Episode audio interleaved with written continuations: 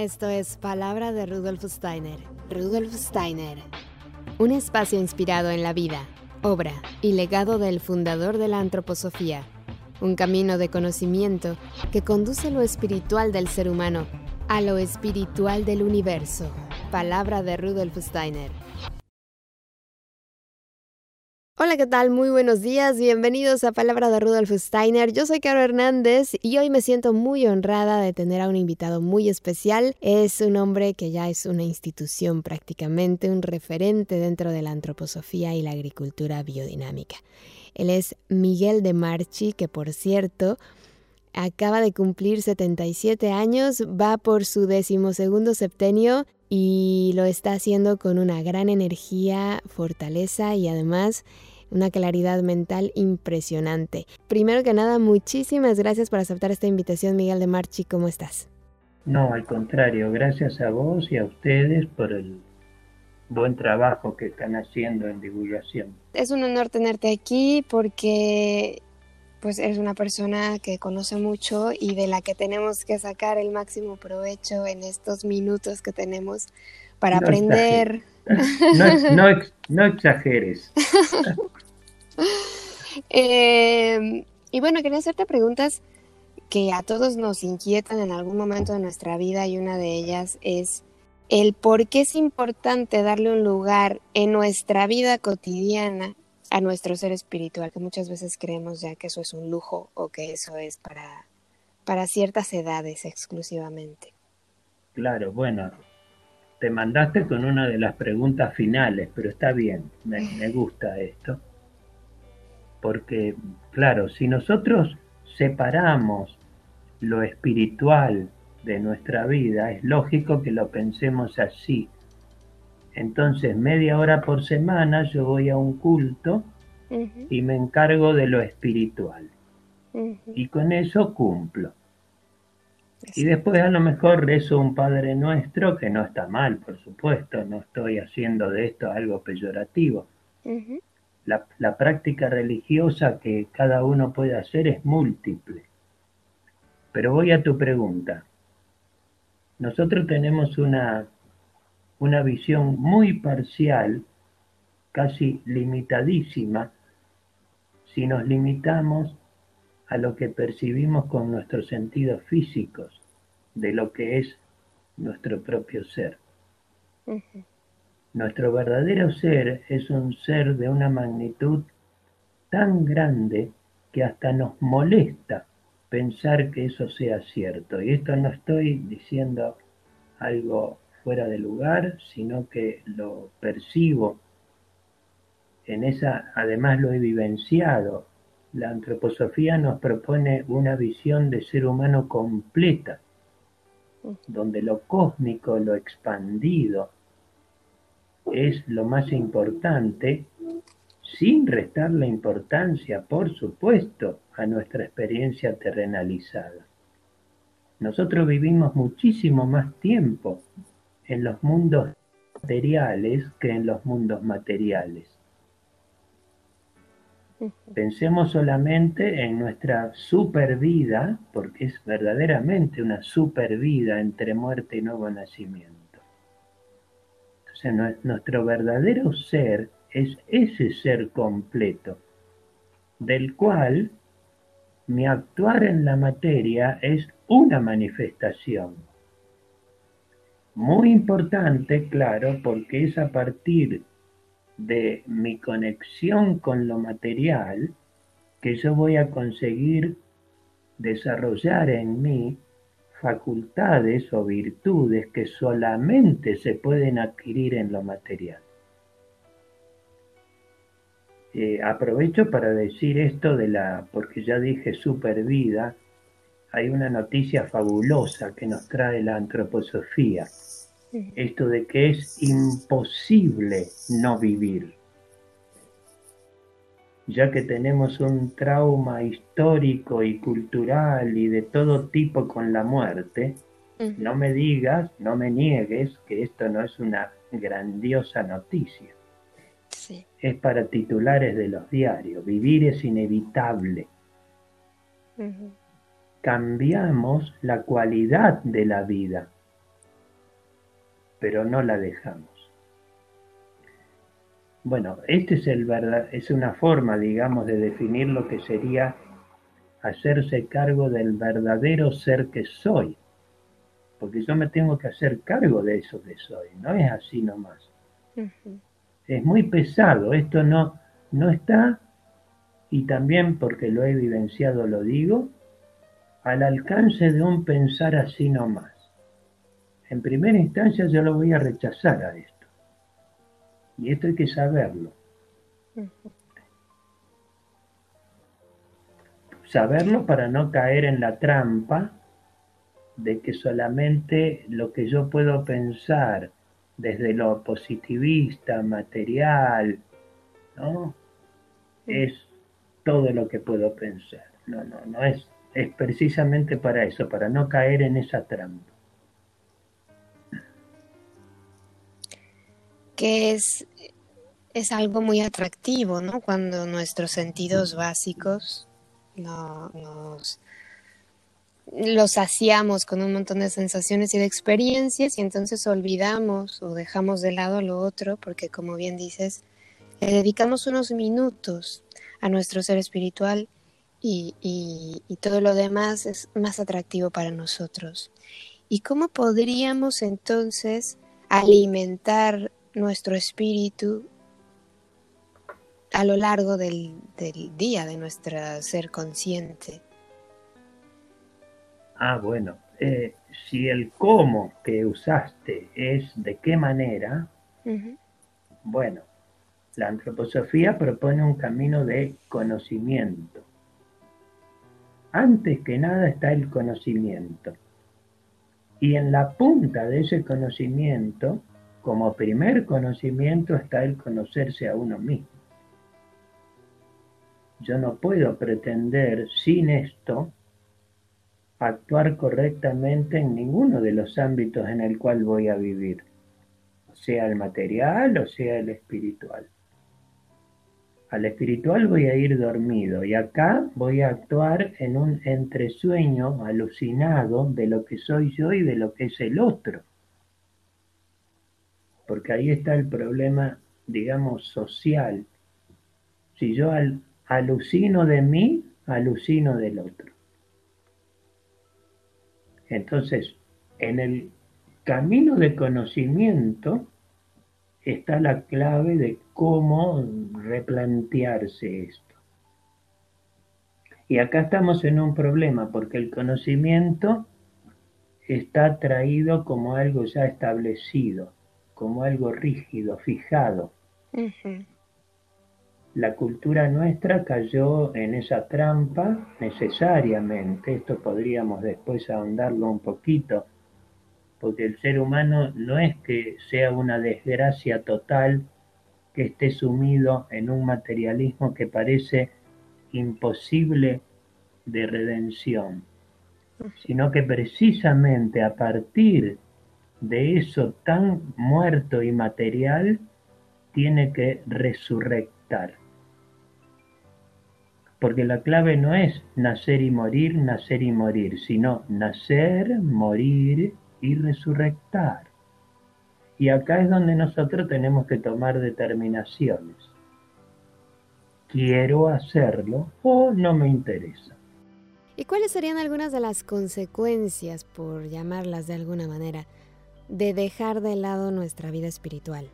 Bueno, las consecuencias eh, Mira, por empezar yo diría que para poner bien en claro esto, esto no es una cuestión utilitaria, utilitarista. Claro, no es una especulación con lo que me va a pasar. Porque si alimentamos ese temor, vamos a dejar de lado el mundo material. Y no es esa la idea. Yo no tengo que hacer lo que corresponde por temor a que si no lo hago me va a pasar algo. Ahí sigo esclavo, sigo esclavizado de, en este caso, un temor. ¿Mm? Pero yo no puedo actuar esclavizado ni siquiera de por mis propios dogmas. Yo tengo que hacer surgir de mí lo que en cada circunstancia de la vida es lo que yo debo hacer. Esto dicho así parece excesivo, lo reconozco, siempre digo que es muy antipático una propuesta semejante, pero también me pregunto y pregunto si es válido conformarse con menos. Entonces no es especulativo esto de que yo haga o deje de hacer determinadas cosas para quedar bien con lo, con lo espiritual. Al contrario, lo espiritual, el espíritu está necesitando que el ser humano se haga cargo de su vida material. Porque solamente acá, en lo material, va a poder desarrollar la cualidad principal que está esperando el mundo espiritual, que es la libertad. La libertad como acto generador. ¿Y nos puedes explicar qué es la libertad? Porque muchas veces creemos que la libertad es hacer lo que yo quiero, como yo quiera, cuando yo quiera, sin pensar muchas veces en cómo afecto al otro con mis decisiones. Claro, es exactamente al revés. La libertad es precisamente hacer lo que no me gusta, lo que no quisiera hacer, lo que inclusive puedo resignar, aunque sea un derecho ganado por mí. Sin embargo, yo percibo que si lo resigno, hago lo que corresponde. Nosotros no podemos ser libres en todo momento de la vida en forma permanente tomamos decisiones libres para precisamente dejar de serlo, pero a partir de una decisión mía, no de un dogma que vino de afuera o de un protocolo o de un código de moralina. La verdadera libertad es aquella que genera por sí misma, como acto realizado en libertad, moral. El ser humano no está en el mundo para ejercitar la moral, dice Steiner en Filosofía de la Libertad, sino que él se transforma en generador de moralidad. Entonces, la libertad, dicho así, hasta aquí es una de, de los polos, porque la libertad tiene otro polo que es grandioso, sin el cual queda renga. La libertad es la libertad de entregarse. ¿Y qué es entregarse? Steiner en toda su antroposofía lo define varias veces, diciendo que el verdadero amor es entrega. Y fíjate qué notable porque nadie podría entregarse si no es a partir de un acto libre, si no es porque alguien te empujó, no me entregué. ¿eh? Y a la vez, nadie puede ser libre si no se entregó. Es casi una polaridad indisoluble, la libertad y el amor, o sea, la libertad y el amor como entrega. Yo me condiciono, yo me condiciono, pero por mí mismo me condiciono. Sí, te interrumpí la pregunta. ¿Cómo definen los que estudian la antroposofía o tú al amor? Bueno, si lo, si lo definimos en un rango inferior a lo que es una verdadera entrega, estamos hablando de amoríos, de amores convencionales, de amores a la medida. Hay amores que son inevitables, por ejemplo, el amor filial, que son casi eh, inconscientes y está bien, pero el verdadero amor sublimado es el amor consciente. La mundo a mí me tienen que hacer nacer ese amor. No lo que el mundo puede brindarme de supuesta felicidad o gratificación. El mundo de la materia es un mundo de sufrimiento. Por definición, sufrir en el sentido de constreñirse. El sufrir es es bueno, es un gesto, digamos, de toda la lo espiritual que se condensó en la materia. Nosotros no podríamos verdaderamente soportar si pudiéramos visualizar el sufrimiento que hay solamente en, en, la mesa que tienes ahora ante ti, en esa materia. La materia está consagrada en sufrimiento para que el hombre pueda manifestarse como ser material. Entonces, mi amor tiene que estar alimentado por, el, por la penuria de los reinos, de los elementos que están consagrados, de los seres elementales inclusive, que son los grandes olvidados de esta historia, los que son los que verdaderamente están construyendo la realidad material en la cual yo actúo. ¿Y cómo podemos enseñarles a, a nuestros hijos que el amor es entrega, sacrificio? No, a los niños no hay que enseñarles nada. A los niños hay que salvarlos, que es un término muy lindo pedagógico este, de salvarlos para que su, la cualidad genial que trae cada uno de ellos pueda ser conservada. Educar quiere decir sacar, no poner. Viene de educere, o sea, de extraer. A los niños solamente se le puede dar una lección con lo que uno es, porque el niño tiene una conexión directa y no con lo que vos ya lograste como mamá, sino que ellos perciben algo todavía mucho más sutil, que es el esfuerzo que tú como mamá estás haciendo para no ser igual a ayer, o sea, para transformarte, o sea, un camino interior, lo que vos quieras llamar. Esto se lo puede llamar de todas las maneras posibles. El niño percibe eso en forma directa no lo sabe, por supuesto, no lo puede intelectualizar, pero si uno está atento, los niños siempre tienen alguna expresión o palabra o actitud justa en el momento en que te encuentran con el alma un poquito desbandada. Esto con en los padres y en los maestros, o sea, con el maestro también el niño establece una relación muy especial, estoy hablando ya del niño escolarizado, que es similar en este sentido, porque el niño va a elegir el referente de su vida dentro o fuera de su familia. Cuidado. No necesariamente van a ser los padres ese gran referente, ¿no? El yo quiero ser como este, que tampoco es un razonamiento que lo hace ni siquiera el puber, ni siquiera el preadolescente. Esto recién uno lo puede vivenciar conscientemente bastante después. ¿no?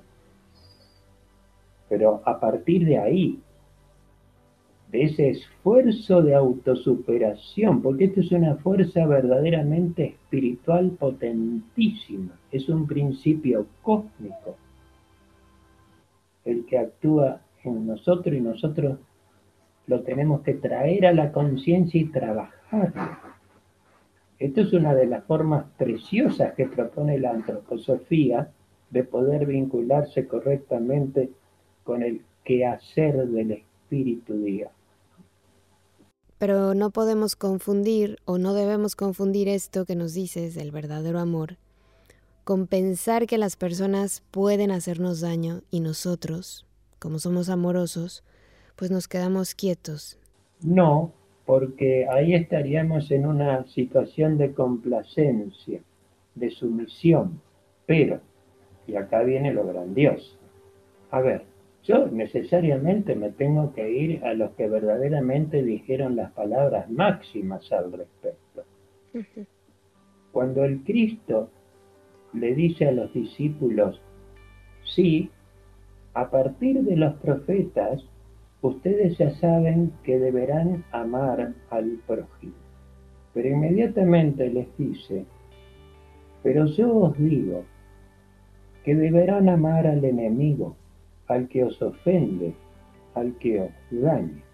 Entonces, fíjate la cualidad tan casi exorbitantemente distinta que tiene una cosa de la otra. Porque acá hay una, también se pone en juego algo imprescindible, que es una cualidad que en nuestra cultura no se la visualiza como cualidad, se la visualiza nada más que como actitud, que es el perdón. Y el perdón verdadero consiste no en tolerar. La tolerancia es un escalón menor del perdón, es un hermano menor del perdón. El verdadero perdón es hacer tanto bien, pero porque yo siento esa necesidad, ¿eh? no porque me lo manda el, Steiner, sino porque yo siento la necesidad de hacer tanto bien que supere con creces el mal que yo he visto realizar, porque puede ser un mal que no ha sido dirigido a mí, pero si yo soy testigo de un mal, ya soy responsable de eso. O sea, ¿quién es mi enemigo? En el sentido, bueno, guerrero sería el que me quiere matar entonces yo lo tengo que matar, pero el enemigo es el que se está equivocando, está errando en el mundo. El pecado es el error. El famoso pecado es errar. Y nosotros en realidad venimos al mundo a errar. Nosotros no venimos a un mundo de perfección. El problema es no darse cuenta. Y la virtud es darse cuenta y remediar. Y esto se remedia haciendo el bien. Yo no puedo corregir algo que ya pasó, ya quedó en el pasado. Yo lo tengo que superar con un acto que está en el futuro. Y si uno llega a ese punto de perdón, genera mundos nuevos, dice la antroposofía, cuesta creérselo, pero genera mundos nuevos. Claro, porque cuando sales de la cárcel de tus creencias, ¿no? de tus limitaciones y empiezas a construir a partir de tus decisiones lo que tú querías recibir de los demás, lo empiezas a crear tú, eh, estás creando y estás construyendo algo que, que te va a gustar o que te va a parecer agradable. Claro, pero te va a parecer agradable siendo hasta muy eh, a ver, voy a usar una palabra que casi nunca la uso. Repulsivo. Hasta yo debería poder plantearme esa posibilidad. ¿Por qué? Porque esa construcción a la que vos haces mención nunca tiene que salir de lo que yo percibo que el otro está necesitando. Y yo no sé lo que me va a aparecer ahí.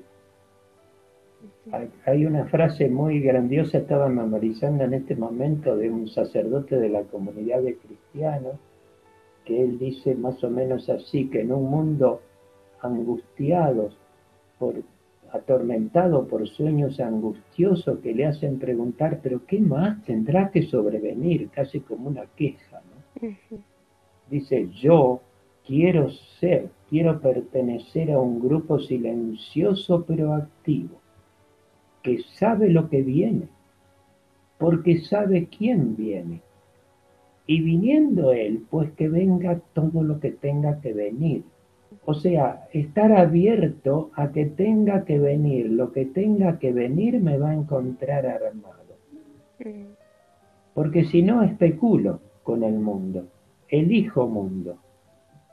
Es como en una gran mesa de menú donde uno ya sabe de entrada que no se puede ni probar todo de tanto que hay, y entonces voy eligiendo, así, como, ¿no? El, gran problema de la abundancia, el mundo en ese sentido es generoso, es abundante y me permite hasta, hasta ser legal haciendo este tipo de actitud. Entonces, tengamos eh, antenitas bien paradas con respecto a esto. ¿Cómo me comporto yo ante necesidades del otro que me resultan hasta cotidianas, obvias e insoportables al punto de mirar para otro lado? Entonces, Ahí está una de las preguntas esenciales que nos tenemos que hacer. ¿A dónde empieza mi responsabilidad? Y con esa visión del mundo entenderíamos mejor que la vida no es perfecta. Claro, la vida material, claro que no lo es, por eso el ser humano tiene que trabajar en pos de esa belleza que tiene que lograr en el mundo. Belleza en el más amplio sentido. ¿no? Steiner llega a decir que solamente de la tierra podrá pasar a la próxima encarnación aquello que el hombre embelleció. Y esto puede tener significados muy diversos, porque no es solamente una belleza convencional a los ojos, también puede ser una, una belleza espiritual de una situación determinada. O sea, poder verla de otra manera. Cuando el ser humano puede ver a partir de, un, de una transformación de su pensar, de su sentir y de su voluntad, de una forma superadora, el mundo ya lo está embelleciendo. Ahora, lo que yo estoy, yo no estoy tratando de dar una imagen de felicidad perfecta en un mundo al estilo del 1984 de Orwell. ¿no? No, es en ese sentido. Y tampoco es en el sentido de un Rousseau que decía que el ser humano era bueno, ya traía esa bondad y que solamente bastaría crearle las condiciones para que sea todo fenómeno. No, no, para nada. Precisamente la antroposofía se para firmemente frente a esas posturas y la propuesta es trabajar durísimo, durísimo, para poder generar virtudes. ¿A partir de qué se generan las virtudes? ¿Cuál es ese compost? Ya que es mi tema el de la biodinámica, no el de la agricultura. ¿Cuál es el compost? O sea, el fertilizante en el cual yo puedo hacer germinar mis virtudes. Son mis defectos, mis bajezas, las que puedo identificar, trabajar y transformar en virtudes. Mi generosidad solo puede nacer de la avaricia transformada. No se me va a clavar desde afuera. Tenemos que ser muy sabios, ¿no? Para, para transformar. esto está, claro, está propuesto precisamente esto de la sabiduría, que en realidad ahora es una sabiduría que no es repetitiva de la antigua. La sabiduría antigua es genial, está bien, nos permitió llegar al momento actual, pero nosotros precisamente tenemos que generar lo nuevo.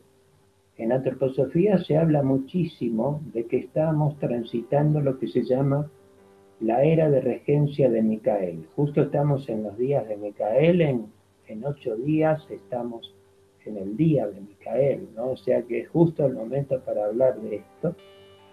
Y lo micaélico es precisamente lo que nos invita a lo nuevo, a lo a lo desconocido, a lo que ni siquiera sabemos cuál va a ser la consecuencia, pero que yo lo hago porque percibo a partir de mi decisión libre que es lo necesario que haga.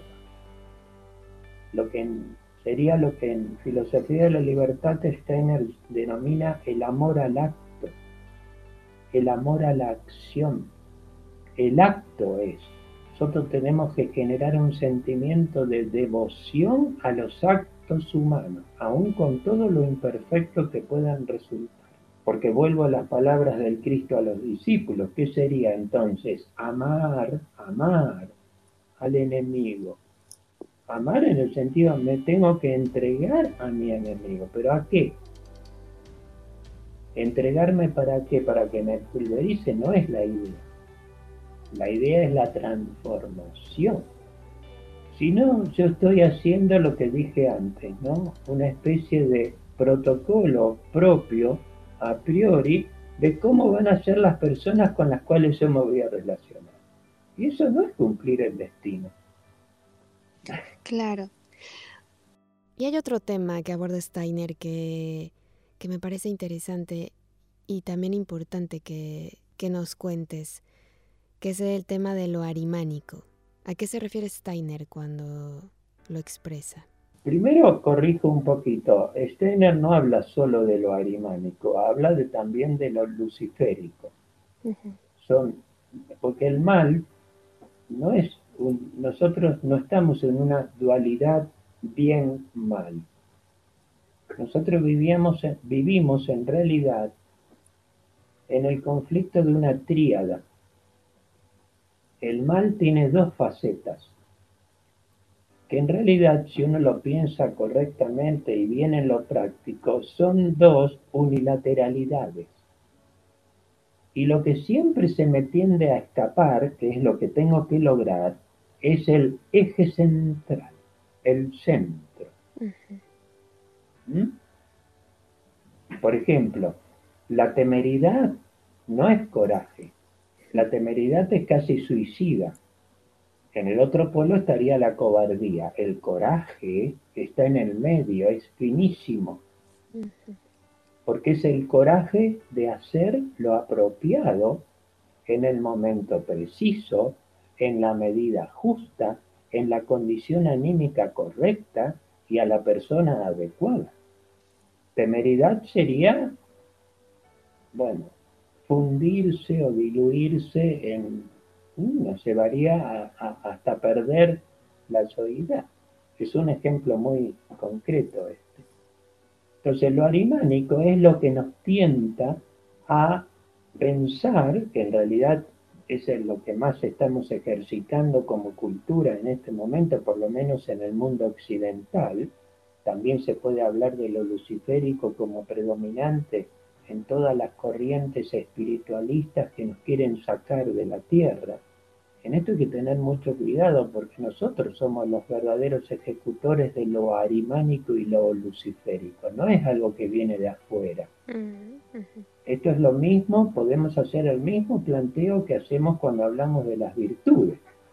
Nosotros somos los portadores y los ejecutores de lo arimánico y lo luciférico. Por supuesto, en el centro, desde la visión de la antroposofía, está lo crístico lo crístico, lo que incluso conforma una tríada con lo arimánico y lo luciférico. Yo no voy a poder conseguir un camino hacia Cristo si no supero lo arimánico y lo luciférico. Superarlo en el sentido hasta de redención de ellos mismos, pues son entidades espirituales que se han donado para que el hombre disponga del impedimento. Esto es mundo espiritual también. En el mundo espiritual no es todo bueno. Hay ángeles caídos, bueno, está dicho de muchas maneras, ¿no? Claro. Que en realidad han caído dónde. Y esto es precisamente muy de la época, ¿no? Han caído al único lugar posible, al alma humana. En su pensar, en sus sentimientos y en su voluntad, el ser humano porta para superarlos estos seres caídos. Fíjate vos la, la tarea que tiene el, el, hombre, el ser humano, como ser espiritual que es, pero encarnado, hasta de servicio a las entidades espirituales, de las cuales ya hemos recibido todo pero que no dejan de tener su ojo puesto en la humanidad, por supuesto, porque eh, nos admiran, aún en este punto al cual hemos llegado, ¿no? Esto te parece una locura mm. lo que estoy diciendo, pero nos admiran. Pues ningún otro ser espiritual toma materia, hasta en sus partes más sólidas, donde todavía uno puede imaginar, pero ¿quién está actuando ahí? Y bueno, no sé si, te podemos hacer una pregunta personal. Por supuesto. ¿Quién es Dios? Son las, son las mejores. ¿Quién es Dios para Miguel de Marchi? Bueno, si decimos Dios, cerramos todo y nos vamos. claro, porque Dios es una palabra tan grande que incluso se puede, para dejar un poquito en claro lo que quiero decir, yo prefiero hablar de el divino o lo divino, lo divino que está esperando manifestarse en mí, mm. manifestarse en la humanidad. Dios tuvo que crear a sus propios adversarios para superados poder manifestar su propia esencia. Ni él se salvó en todo caso. Y si me apuran todavía con la pregunta y me insisten con Dios, diría que la mayor desilusión que le podríamos ofrecer a Dios hoy es creer en Él. Se agarraría la cabeza y diría, ah, no entendieron nada. Porque nosotros tenemos ahora que transformarnos de creedores, que fue necesario en un tiempo, a creadores. El ser humano ahora es un creador junto a lo divino. O sea, manifestando lo divino, dejar que lo divino se manifieste en él. Y esto se logra, por ejemplo, enfermando, por ejemplo, muriendo físicamente. Acordate que la vida es inevitable, no, no, nosotros no podemos dejar de vivir. A lo sumo cambiamos la forma de vivir. Esto es un poco también para ir en contra del trauma que tiene la sociedad actual con respecto a la muerte física es solamente eso, muerte física. Yo tengo que hacer nacer en mí al divino que quiere ser, que necesita que el ser humano lo perciba, que tome conciencia de él. Esto es una necesidad del mundo espiritual. Nunca nadie tomando materia, solo el ser humano, puede percibir lo divino desde su pensar. Es impresionante poder pensar esto. La humanidad llegó al punto ahora de poder. Esto no pasaba ni 200 años atrás. Esto es nuevito. es una condición evolutiva nueva. ¿Qué es eso que nos hace apegarnos tanto a la vida? Que creemos que morir es perder, y yo siento que nos han inculcado que la muerte es una tragedia terrible. Y yo creo que si empezamos a enseñarles a nuestros hijos que morir es continuar, quizá con esa enseñanza podamos empezar a, vivir esa experiencia desde otra postura.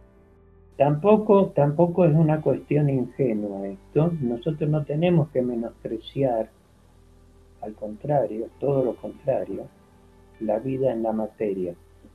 Steiner llega a decir que cada día de un ancianísimo ya muy hasta enfermo, pero cada día que pueda soportar estar, seguir estando en la tierra, tiene un valor cósmico inapreciable.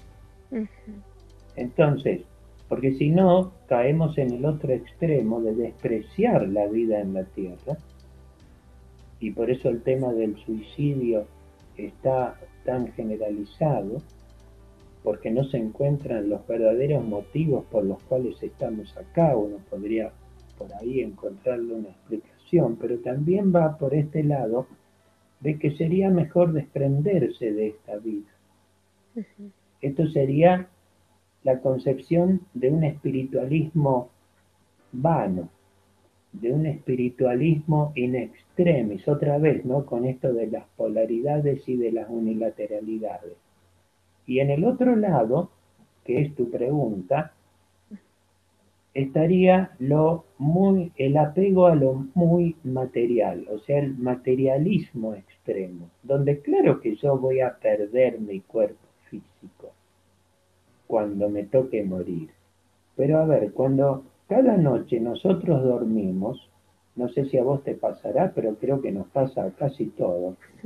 Nosotros no, no nos vamos temerosos a dormir, nos vamos con una confianza infinita de que dentro de unas horas voy a estar ahí yo. ¿Cómo sé que soy yo el que estaba anoche durmiéndome? A ver, ¿qué hay ahí? ¿Y por qué hago esto? Porque yo necesito volver al mundo espiritual, a tomar las fuerzas que no me da el mundo material. Yo no puedo soportar 30 horas sin dormir. Ya sabemos lo que nos pasa, todos lo hemos experimentado a esto en algún momento. Realmente dejamos hasta de ser uno mismo. Bueno, el sueño es un estado, un hermano menor de la muerte. Nosotros después de una experiencia completa de vida acá en la tierra necesitamos volver a nuestra, que además es nuestra patria verdadera, volver a hacer otra vez, ya lo hemos hecho infinidad de veces, la experiencia de vivir entre muerte y nuevo nacimiento. Ahora, lo que perciben nuestros sentidos físicos es una pérdida, sí, claro, pero es una pérdida si yo lo pienso desde solamente la concepción de la materia. La relación con los difuntos tiene que ser inclusive eh, tomada con mucha seriedad. ¿no? La antroposofía Steiner habló muchísimo de lo que significa el poder establecer una relación consciente que no es una invocación al estilo de mediumismo. Para que no se confunda el tema, lo digo así rápido, pero nosotros tenemos que establecer una una relación muy consciente con el difunto, sobre todo el que se acaba de ir. El difunto no entiende para nada sentimientos de tristeza y pesadumbre. Y ahí ya estamos, porque ¿por qué nos ponemos tristes cuando alguien cercano se nos muere? Siendo que está, se está difundiendo, difunto viene de ahí, ¿no? De difundirse. Vuelve a la patria y resulta que hacemos un duelo nos ponemos tristes, pero en realidad es un gesto egoísta porque ya no vamos a poder gozar de su presencia. En el fondo es eso. Si uno lo razona a fondo, y tampoco es para irse al otro extremo, ¿no? Otra vez estamos jugando con esto de las A ver, ¿cuál es ese centro impresionantemente fino que nos está esperando? En esta relación? Pues, pues, no lo sé, no lo había pensado. Bueno, ahí hay que trabajar muchísimo, precisamente el conocimiento espiritual, de la ciencia espiritual antroposófica. Esto vale la pena dedicarle medio minuto a decir que la antroposofía a, la mayoría le resulta muy incómoda porque además de ser ciencia, que lo es, es espiritual. Y además de ser espiritual, es científica. Yo te invito a que trates de descubrir corrientes de pensamiento, vamos a decirlas así en forma genérica, que abarquen en esa profundidad ambas cosas. Te invito. Pues sí, lo, lo, tengo que hacer porque son temas muy, muy interesantes que, que finalmente nos enriquecen y, y bueno, si se puede compartir ¿no? lo que sabemos, pues enriquecemos, yo creo, y ayudamos. Bueno, a veces es el único aporte que podemos hacer a la vida. Pues eh, precisamente, el conocimiento no es para uno. El conocimiento tiene que ser permanentemente ofrecido. Incluso verdaderas creaciones propias tienen que ser ofrecidas a algo, a alguien. Hay un alguien. El mundo espiritual no es algo indeterminado. Yo lo puedo pensar como hasta como sujeto hay un alguien. Entonces, ofrezcamos eso porque ya lo podemos ejercitar acá en la tierra. El ejercicio más grandioso siempre va a ser acá. Lo que podamos hacer. Nosotros tenemos que eh, hacer ese gesto de cuando estoy con el otro, pensar que estoy en la elaboración de un acto sacramental. No lo hemos logrado como humanidad a esto todavía. Pero Steiner define precisamente esta condición de acto sacramental del encuentro de dos seres humanos como el fin de la necesidad de la religión. Fíjate a qué extremo lo lleva. Lo que significa el verdadero encuentro entre dos seres humanos. ¿no? Sí. Y, es muy complicado, yo creo, de lograr. O sea, yo creo que tendríamos que empezar desde muy pequeños a, a, trabajarlo, ¿no? Bueno, sería lo ideal. No, no, no, ahí estás equivocada. Es en el próximo segundo. Mm. Ese es el comienzo. Me gusta. Porque esto no es una cuestión que tiene un plazo predeterminado. Por eso necesitamos tantas vidas en distintas condiciones y vivencias, porque tenemos que pasar por la mayor cantidad de posibilidades para seriamente llegar a etapas donde nos hagamos conscientes de todo esto. Lo grandioso es que lo podemos pensar, lo podemos, nos lo podemos decir unos a otros ahora. Esto no es menor. Pues nos dejas mucha tarea, Miguel. Bueno, no era la idea, pero sí, va, sí, en realidad sí, cuando uno habla de antroposofía está dejando siempre tarea. Claro, porque, bueno. No es, en todo caso no es culpa mía. Pues te agradecemos toda tu sabiduría y, y todo lo que nos dejas pendiente por hacer, por trabajar. Eh, bueno, yo creo que quedó algo muy pendiente, que es justo lo de la biodinámica, que no dijimos ni una sola palabra, así que en la próxima te lo prometo. hay mucho, hay mucho para decir ahí. Claro, tan importante también. Eh, pero bueno, pues por ahora yo creo que estos minutos serán suficientes. Yo creo que esta entrevista la tengo que escuchar 20 mil veces para, para ir sacando lo mejor de ahí y te agradecemos un montón tu tiempo, tu disposición y tus palabras. De verdad, muchísimas gracias. Miguel. Gracias a ustedes de nuevo por la tarea que están haciendo y quedo a disposición. ¿eh? Un abrazo grande. Y oye, solo para la gente que quiera entrar en contacto contigo, eh, te pueden escribir a jardinesdeyaya.gmail.com, ¿verdad? Sí, perfectamente. Perfectamente. Muy bien. Bueno, felicitaciones. un abrazo, Caro. Muchísimas gracias, un abrazo grande, buen día. Chao, chao. Chao. El gran Miguel de Marchi estuvo con nosotros aquí en Palabra de Rudolf Steiner y fue de verdad todo un honor, una delicia escucharlo. Yo no sé tu experiencia, cómo te sentiste porque yo la verdad es que quedé impactada con sus palabras, porque aunque él diga que soy una exagerada, lo real es que es un hombre que habla con poesía pura, ¿no? En cada expresión que hace, en cada discurso que da, me parece que sería súper empoderador poder escuchar a una persona así todos los días, una hora por lo menos de cátedra sería eh, súper enriquecedor para todos, ¿no?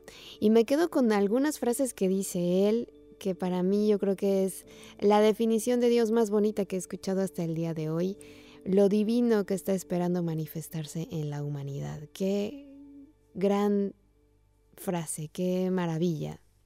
Y es cuando reflexiono y traigo a lo terrenal estas palabras y, recuerdo que todos los días tenemos una gran oportunidad para dar lo mejor de nosotros a los demás. Empezar a comunicarnos con las personas desde el respeto, desde lo sagrado, desde entender que el otro es un ser especial, espiritual, igual que yo, y podamos recuperar a partir de ese entendimiento el respeto que nos hace falta para empezar a desarrollar las otras virtudes que tenemos como seres humanos, ¿no? Trabajemos en pos de la belleza, como dice de Marchi, y a los niños hay que salvarlos. Me parece precioso lo que dijo. A los niños hay que salvarlos para que para que eso genial, eso especial que llevan por dentro, esa luz, pues brille, ¿no? Sin miedo, sin vergüenza, sin pena, sin dolor que salga a la luz todo eso que ellos llevan dentro, todo ese potencial que necesita el mundo, que necesitamos todos para seguir evolucionando y creciendo. Yo me quedo de verdad con un gran recuerdo de esta charla y ojalá podamos repetir muchas más porque son poderosas, ¿no? Yo creo que yo estaba asimilando durante la entrevista apenas el primer concepto que había descrito y ya me venía otro y la verdad es que lo disfruté muchísimo. Eh, Miguel de Marchi es un hombre fuerte, grande, dispuesto, tiene toda mi admiración, la verdad. Y te recuerdo que si quieres entrar en contacto con él, pues le puedes escribir a jardines de yaya, que se escribe con y, arroba gmail.com. Por mi parte ha sido todo. Muchas gracias por estar una vez más aquí en Palabras de Rudolf Steiner. Quiero mandarle un saludo especial a Mónica Mía, que siempre nos apoya y nos dice palabras lindas. Gracias Mónica por acompañarnos y apoyarnos en este camino. Ojalá eh, sea muy enriquecedor para todos esto que estamos haciendo, que es difundir esta información tan valiosa y sobre todo dar a conocer a las personas que van enriqueciendo nuestro camino con con sus propuestas, con sus trabajos, con sus formaciones, que la verdad se agradecen muchísimo. Yo me despido deseándote como siempre lo mejor. Recuerda que contigo están mis mejores deseos, que el sol brille mucho tiempo sobre ti, que el amor te rodee siempre y que la luz que mora en ti guíe tus pasos. Si así debe ser, nos escuchamos el próximo miércoles. Mientras tanto, te dejo en la mejor compañía en Mantra 91.9 FM. Yo soy Caro Hernández. Gracias. Hasta la próxima. Escuchaste Palabra de Rudolf Steiner. Rudolf Steiner. Un espacio inspirado en la vida, obra y legado del fundador de la antroposofía. Un camino de conocimiento que conduce lo espiritual del ser humano a lo espiritual del universo. Palabra de Rudolf Steiner.